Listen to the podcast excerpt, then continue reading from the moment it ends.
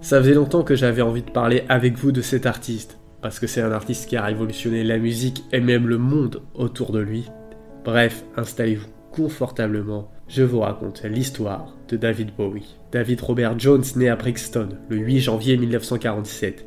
À l'âge de 13 ans, inspiré par le jazz du West End londonien, il se met au saxophone et demande à Ronnie Rose de lui donner des leçons. Les premiers groupes avec lesquels il joue, The Conrads, The King Bees, The Manish Boys et Lower Third, lui permettent de s'immerger dans le monde effervescent de la pop et de la musique moderne. En 1966, il devient David Bowie avec ses cheveux longs et ses aspirations à la célébrité. Kenneth Pite devient son manager et sa carrière commence avec quelques singles oubliés et des idées plein la tête. Ce n'est qu'en 1969 qu'il commence à s'élever dans les hit parades avec l'album légendaire Space Oddity, un premier album rock initialement intitulé David Bowie, puis rebaptisé Man of Words, Man of Music, et finalement Space Oddity, qui rend hommage aux influences kaléidoscopiques de la scène artistique londonienne, tout en révélant un talent d'auteur-compositeur qui allait engendrer certaines des œuvres les plus belles et distinctives du rock'n'roll.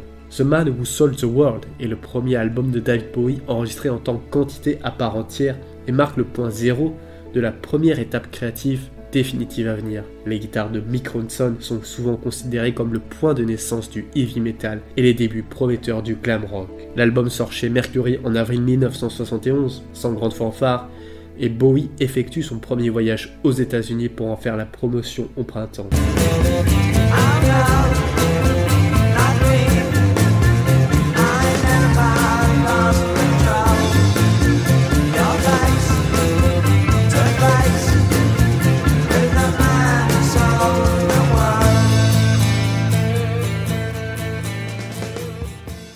RCA est le prochain label à signer Bowie et après un voyage aux États-Unis pour régler les formalités légales, il retourne à Londres pour enregistrer deux albums presque l'un après l'autre. Hunky Dory est conçu à partir d'une démo de six chansons qui avait incité le label à le signer et comprend Change et Life on Mars.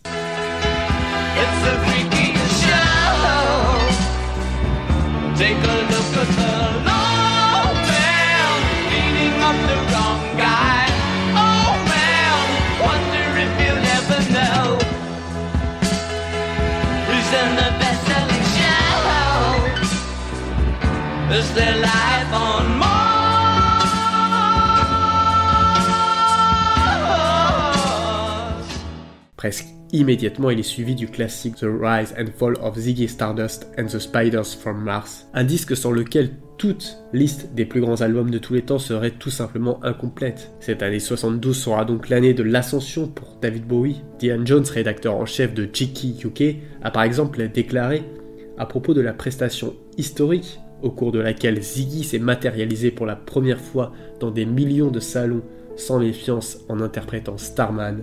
C'est la prestation qui a fait de Bowie une star, ancrant son personnage de Ziggy Stardust dans la conscience de la nation. Présenté en avant-première à Londres au printemps, Ziggy Stardust, la rockstar extraterrestre créée par Bowie, a donné l'un des concerts les plus spectaculaires et les plus novateurs à ce jour, élargissant les paramètres du spectacle rock en direct et lançant à lui seul une explosion de glam dans le monde entier.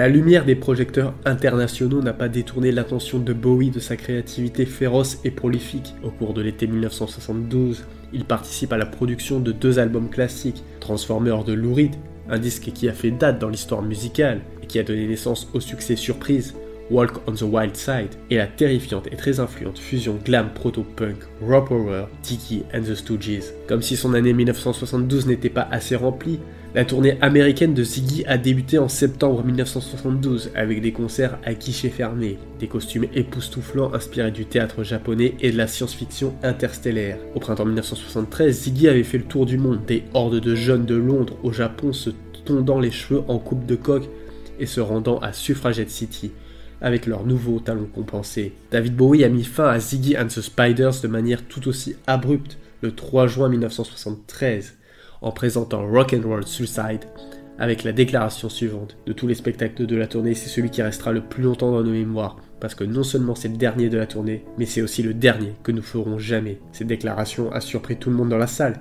y compris les membres de son groupe. En pleine fièvre Ziggy, Aladdin Sane sort en avril 1973, inspiré par les expériences de David Bowie en Amérique pendant sa tournée, avec The Jim Jenny, Panic in Detroit.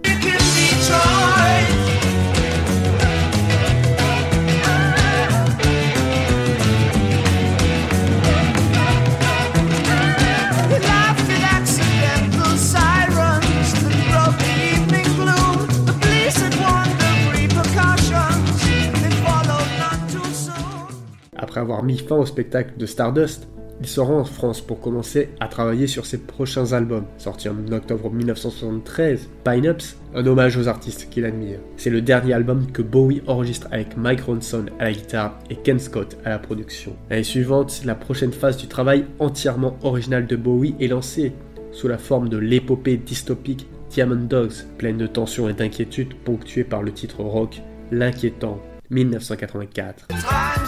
telling and the changing.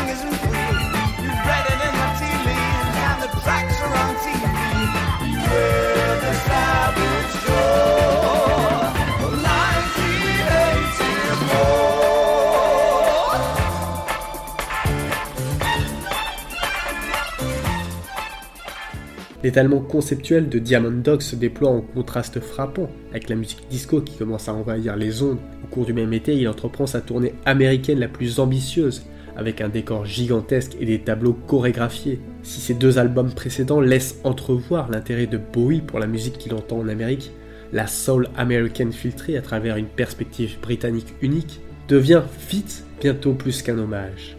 En 1975, il concrétise cette fascination avec Young Americans, ce tour de force rythmique et chargé de soul débouche sur le titre phare ainsi que sur le premier single américain de Bowie, Fame, une collaboration avec John Lennon. «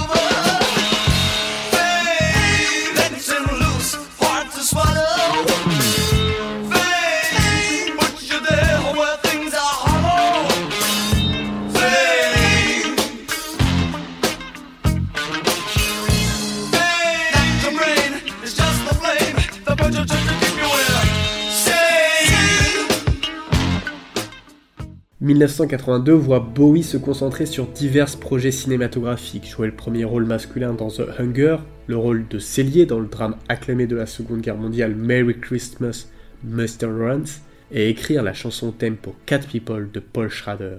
Let's Dance brise le silence en avril 1983, la première sortie de David Bowie pour Amy. Let's Dance devient en peu de temps l'album le plus réussi commercialement de sa carrière, vendant environ 7 millions d'exemplaires dans le monde entier alors que son titre atteint la première place dans plus d'une demi-douzaine de pays.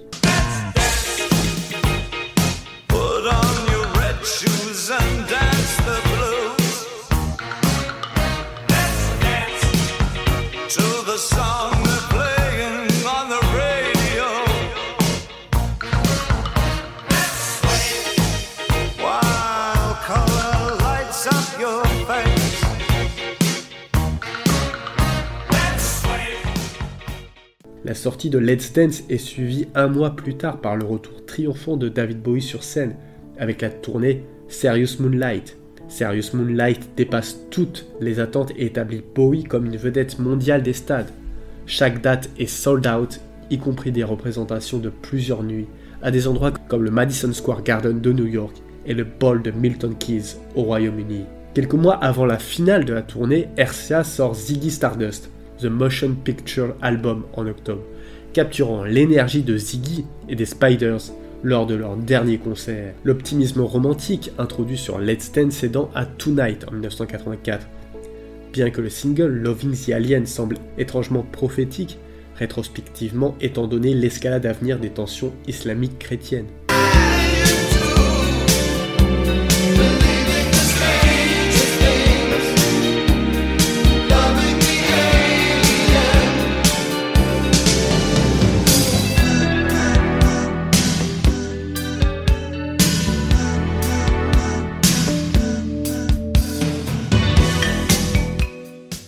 1985, une apparition émouvante au Live Aid, un single en duo avec Mike Jagger, un troisième album à succès consécutif avec Never Let Me Down en 87 et la tournée Glass Speeder qui l'accompagnent maintiennent tous les lors de la machine, David Bowie. En 1988 cependant, dans un virage à gauche complètement inattendu, David Bowie éteint abruptement le projecteur de la vedette solo avec la formation de son nouveau groupe, Teen Machine. Ayant recruté les frères Sales, Teen Machine sera un groupe à plein temps, pas un projet de superstar solo.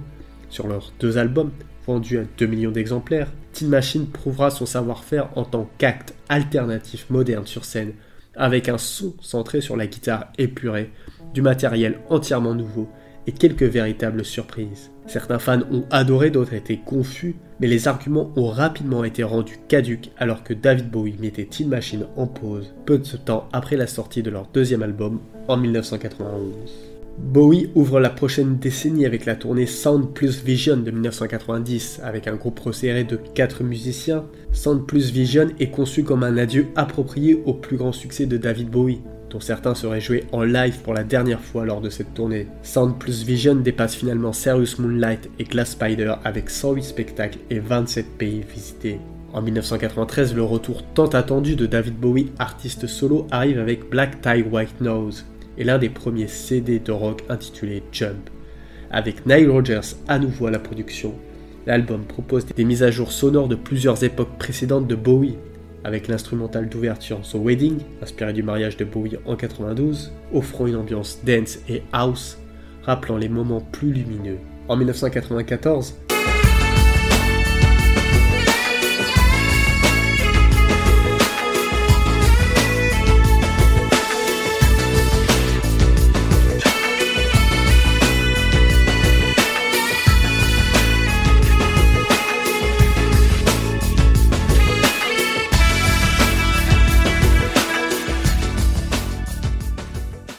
Bowie et Eno collaborent à nouveau en studio. Le résultat est l'album concept Outside, sorti en 1995 comme le premier volet d'un nouvel accord avec Virgin Records. Le projet complexe explore l'obsession croissante pour la mutilation du corps humain comme art et la paganisation de la société occidentale. Avec des paroles découpées et collées tirées du journal du personnage fictif Nathan Adler, un son hanté de ruines accompagnant une histoire non linéaire d'art, de meurtre et de technologie. Outside précède une nouvelle sensibilité plus sombre qui imprégnerait non seulement la musique, mais aussi le cinéma, la littérature et les arts en général. Approprièrement, le premier single de l'album, The Hurt Filthy Listen, apparaît sur la bande sonore de l'un des films les plus sombres de cette année-là, Seven de David Fincher.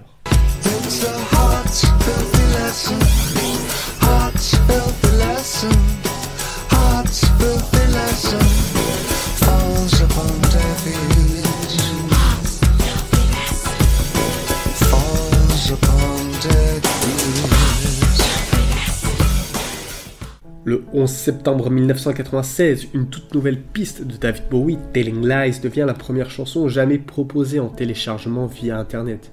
Malgré les vitesses de téléchargement lentes de l'ère Internet naissance, Telling Lies est téléchargé par plus de 300 000 fans avant d'être sorti en single à l'automne et finit par apparaître sur le prochain album de Bowie, Earthling, début 1997.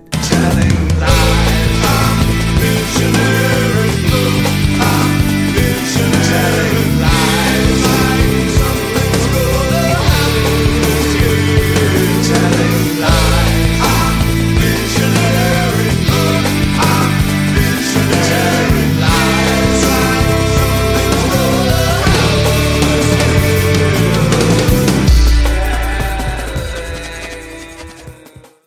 Sort en février 1997 avec sa couverture frappante montrant Bowie dans un manteau Union Jack conçu par le créateur Alexander McQueen, placé dans un cadre pastoral britannique. Une expression visuelle appropriée du contraste saisissant de l'album entre les mélodies classiques de Bowie et les textures industrielles. Au tournant du siècle, David Bowie prend du recul par rapport au public et ne se montre que pour quelques rares performances live significatives. Pendant deux années consécutives, il apporte son soutien au concert bénéfique du Tibet House au Carnegie Hall de New York, aux côtés de personnalités comme Philip Glass, Patti Smith et Adam Yosh des Beastie Boys, pour soutenir la campagne pour un Tibet libre. Le 11 septembre 2001, David Bowie se trouve à New York et après les événements, il montre son soutien à sa ville adoptive en jouant un court mais émouvant set au concert for New York City au Madison Square Garden. Il ouvre le spectacle avec une interprétation en solo du classique America de Simon and Garfunkel, suivi d'une version inspirante de son propre titre, Heroes. Suite à cette nuit émotionnelle, les nouvelles chansons sur lesquelles Bowie travaillait ont conduit à une réunion très attendue avec Tony Visconti. À mesure que le matériel prenait forme, David Bowie changeait sa perspective sur l'industrie musicale et créait le label ISO Records, collaborerait avec Columbia Records, planifiait la sortie de ce nouvel album, très attendu.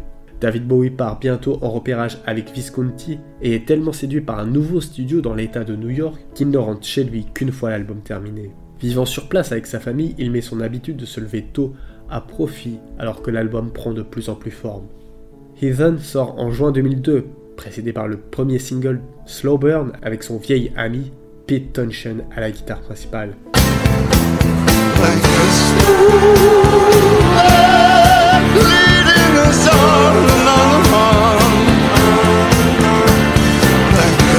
Ooh.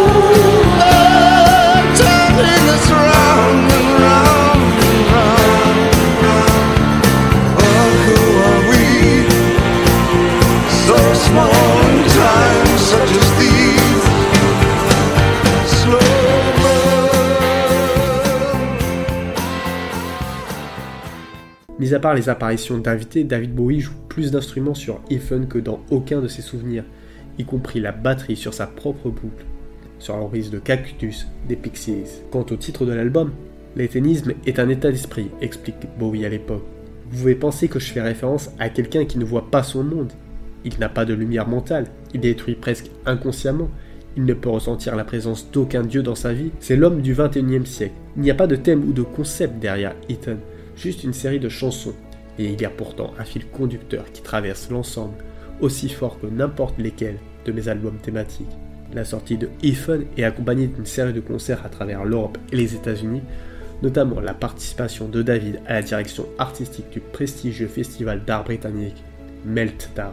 Un an plus tard, l'album Reality est lancé avec le plus grand événement interactif en direct par satellite au monde, produit une fois de plus par David Bowie et Visconti, et ouvrant avec un enchaînement de la chanson énigmatique mais indéniable, New Killer Stars est une reprise de Pablo Picasso des Modern Lovers.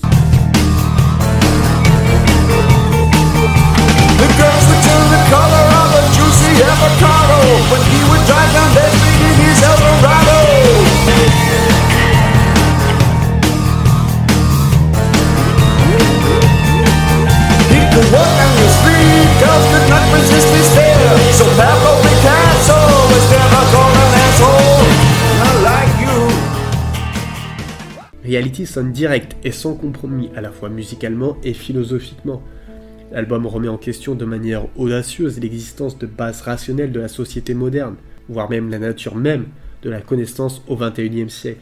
David maintient un profil extrêmement bas pour les années à venir, faisant quelques performances époustouflantes en 2005 avec Arcade Fire. En juin, il est honoré du prix pour l'ensemble de sa carrière lors des 11e Annual Webby Awards, connu sous le nom d'Oscar de l'Internet, pour avoir repoussé les limites entre l'art et la technologie. Plus tard, en 2007, Bowie joue son propre rôle dans un épisode acclamé de Extra, la série de Ricky Gervais sur HBO. 2012 voit la dédicace d'une plaque dans Head Street à Londres, le lieu du tournage de la pochette de Ziggy Stardust, pour commémorer le 40e anniversaire de la sortie de The Rise and Fall of Ziggy Stardust and the Spiders from Mars. En 2013, il est annoncé que l'archive David Bowie avait accordé un accès sans précédent au prestigieux Victoria and Albert Museum pour David Bowie Is, une exposition à être organisée uniquement par le Victoria and Albert à Londres marquant la première fois qu'un musée a eu accès à l'archive David Bowie. L'exposition a battu des records aux États-Unis, à Berlin et en France. Le 8 janvier 2013, son 66e anniversaire, David Bowie sort soudainement et sans fanfare un nouveau single intitulé Where Are We Now? et annonce la sortie d'un nouvel album intitulé The Next Day. moment you know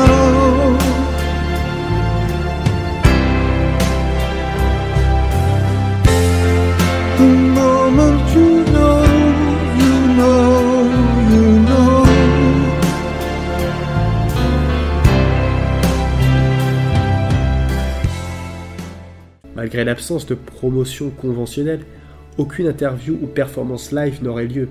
Le 27e album studio de Bowie est le premier en 10 ans se classe numéro 1 au Royaume-Uni et dans 18 autres pays. Le consensus critique place The Next Day à la hauteur de tout classique de Bowie.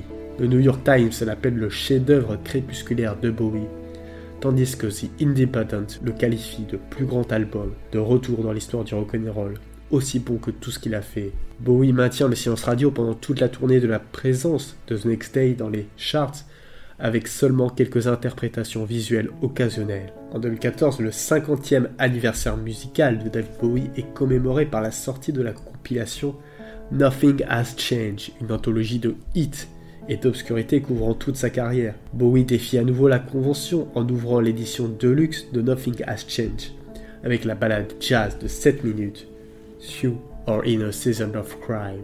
Bowie termine cette même année du 50e anniversaire en dévoilant discrètement la démo Tis a Pity She Was a War, un morceau son compromis pointant vers un avenir encore plus expérimental. Le printemps 2015 voit l'annonce de la production théâtrale Broadway Lazarus, une collaboration entre Bowie et le célèbre dramaturge Enda Walsh. Inspiré du roman The Man Who Fell to Earth de Walter Davis, Lazarus se concentre sur le personnage de Thomas Newton, célèbrement interprété par Bowie dans l'adaptation cinématographique de 1976. Avec de nouvelles chansons, Bowie, aux côtés de nouveaux arrangements musicaux, Lazarus ouvre le 7 décembre 2015 et reçoit des critiques élogieuses. Le New York Times écrit des éclairs glacés d'extase filent comme des novas à travers le glamour et la confusion de Lazarus, le nouveau et magnifique musical construit autour des chansons de David Bowie. Malheureusement, ça sera la dernière prestation publique de David Bowie, David Bowie meurt le 10 janvier 2016, laissant derrière lui une œuvre légendaire. Voilà, c'est la fin de cet épisode sur David Bowie. J'espère qu'il vous a plu. Comme d'habitude, n'hésitez pas à le partager, c'est le meilleur moyen d'aider la chaîne. En attendant, moi je vous dis à vendredi pour un nouvel épisode.